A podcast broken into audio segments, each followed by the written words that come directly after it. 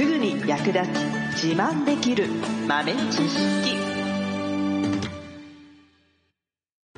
この番組は2006年バリスタチャンピオンのみえちょとコーヒー勉強中いくちゃんがいつものコーヒーがさらに美味しくなる話をしています。この番組を聞けばちょっと自慢できるコーヒー雑学やすぐに役立つ最新トレンド情報がわかりますラジオトークで毎週火曜日お昼の12時からゆるっとお昼休み。木曜日の夜10時10分からはカフェ好き女子の夜会をライブ配信しています。美味しいコーヒーの入れ方など皆様のご質問にもお答えしますのでぜひ欠かさず遊びに来てくださいね。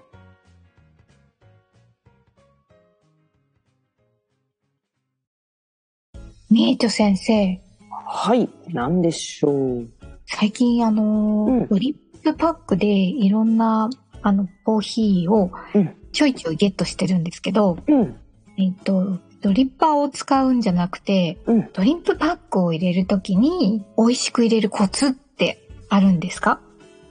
うーん、そうね。最近やっぱり、あれよね。ちょっとずついろんな味楽しめるから、ドリップパックも人気あるしね。はい。ね。で、手軽だから重宝しますけど、まあ、どうせなら、ちょっとでもね、一工夫するだけでいいんだったら、ちょっとでも美味しく入れられた方がいいもんね。そうなんですよ。うんうんうん。まあドリップパックもね、一言で言っても、何種類か形があるんですよ。なんかそうそう、形状が違いますよね、ものによって。そうそうそうそう。ね、紙を開いてカップの縁にかけるっていうのはまあ大体共通なんですけど、その開いた時の形がね、底が平らになるものと、あとまあそのまんまほぼほぼ袋状にぶら下がった状態のものと、あとはかける部分がもう引っ掛けるというよりは上に乗っけるっていう感じで、そのフィルターの部分が完全にカップの上に乗っかるもの。まあ、大体大きくその3つぐらいかな。うんうん。うんで、えっ、と、フィルターの部分が完全に、えーカップの上に来る。まあ本当にドリップっていうもので、これは入れてる時に完全にまあドリッパーのちっちゃい版みたいな感じですね。うんうんうんうんこれに関してはほぼほぼドリップコーヒーと同じような入れ方で入れていただくといいかなと思います。はい。うん。まあ、最初に、まあ、コーヒー豆乾いたところがなくなるようにまんべんなくちょこっとだけ入れてあげて、まあ、ちょっと置いてから、まあ、必要な量、ね、カップ一杯分ぐらいだから、まあ、140、50かな、注いでいくと。そしたら出来上がり。で、もう一つが、まあ、カップにかけた時に、フィルターの部分がカップの中に入っちゃうもの。うんこれはですね、まあ、最初、ちょこっと乾いたコーヒー豆がなくなるようにお湯を入れるというのは同じなんですけれども、その後、割と、あの、いっぺんに必要な量だけお湯入れちゃって大丈夫です。あ、そうなんですね。なぜかというと、あのーまあ、コーヒー豆がお湯に浸かっちゃいます、完全に。確かに。うんうん。なので、その使っている時間の長さで、えー出したい味をどこまで出すかっていうのを決めていただくような入れ方になりますね。うん。うん。まあ、長く入れればいろんな味も出てくるし、えーやりすぎるといらいらない味まで出てきちゃうし、まあ、短すぎてもちょっとまあ薄くてね、なんかこう味気ないというかね、水っぽい味になっちゃうしっていうところでね。で、まあ、多分パッケージにどれぐらいっていうのは書いてあるものもあると思うんですけど、まあ万が一書いてなければだいたい1分から1分半ぐらいを目安にしていただくといいかなと思います。はーい。うん。まあ、あとはね、えー、もう一個は、カップにかけた時に、カップの中に、えっ、と、フィルターの部分、ある程度入っちゃうんだけど、完全には入らない。中間ですね。最初に説明したのと2番目に説明したやつの中間ぐらいのもあるんですよ。うん。うん。入りそうで入らないみたいな。カップの形状によっては入っちゃうみたいな。まあ、そういったのは、えーまあ、途中まで入れていって、はあ、使ってきちゃったってなったところで、まあそこから先は一気に入れちゃうみたいな感じでいいいかなと思います。なるほど。途中まではドリップみたいに入れていって、で、あー使ってきちゃったと思ったら、もうそこから先は必要な分量一気に入れちゃって、で、まあトータル時間ですね。あの、ドリップ風に入れ始めている時間も含めて、まあ大体2分ぐらいかな。置いとくといいかなと思います。まあ完全に使ってからだったら30秒とか1分ぐらいですかね。うん。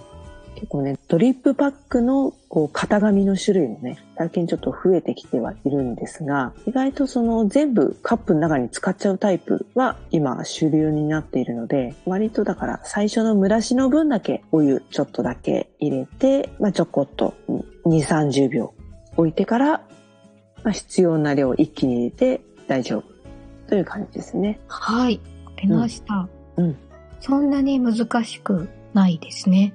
そうですね。うんうんうんうん。なので、まあ何も知らなければ一気にね、ドバーッと入れてしまうようなところを、ちょっと前半ね、ちょこっとだけ入れるっていうのをね、やってもらうだけで若干雰囲気は良くなるかなと思います。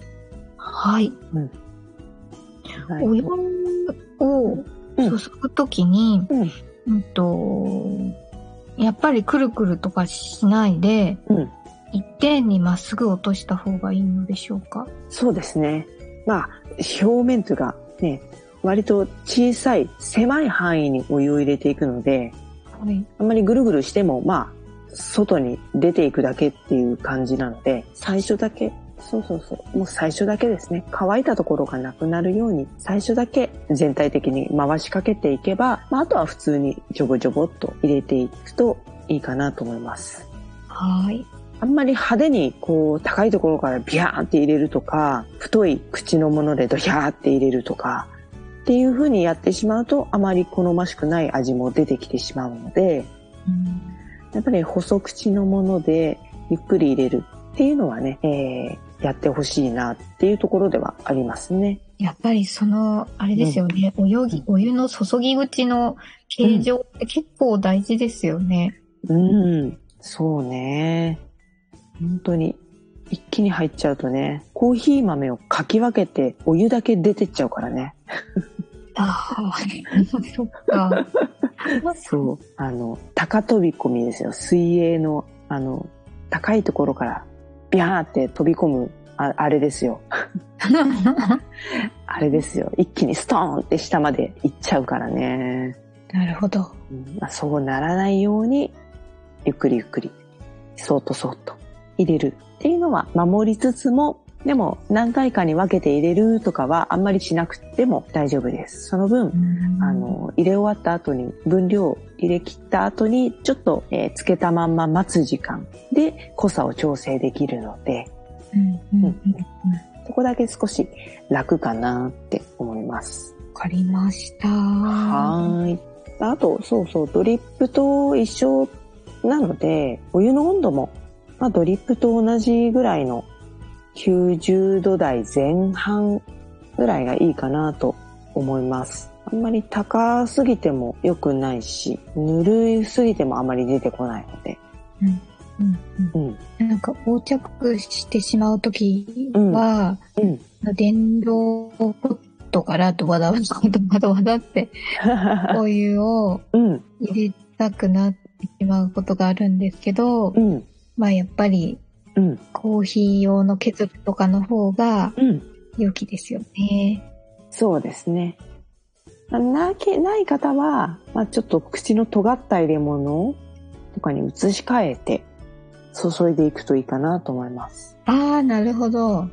うん。なんせね、サイズがちっちゃいから、やっぱりね、口がでっかい入れ物だとね、入れ物というか、ドバドバっとお湯が出てしまうような容器から入れてしまうとね、本当にね、すぐ溢れ返っちゃうんですよね。なんか、やけど、跳ね返ってやけどしたりとか、うんうんうんうん、ありますね。危ないですからね。なので、まあ、細い、口の細いものがない方は、例えば、軽量カップだったりとか、うんうんそういう口が細いもの、急須でもいいでしょう。そういったので、移し替えてから入れてあげる。っていうのが大事かなと思います。結構大事かも、それ。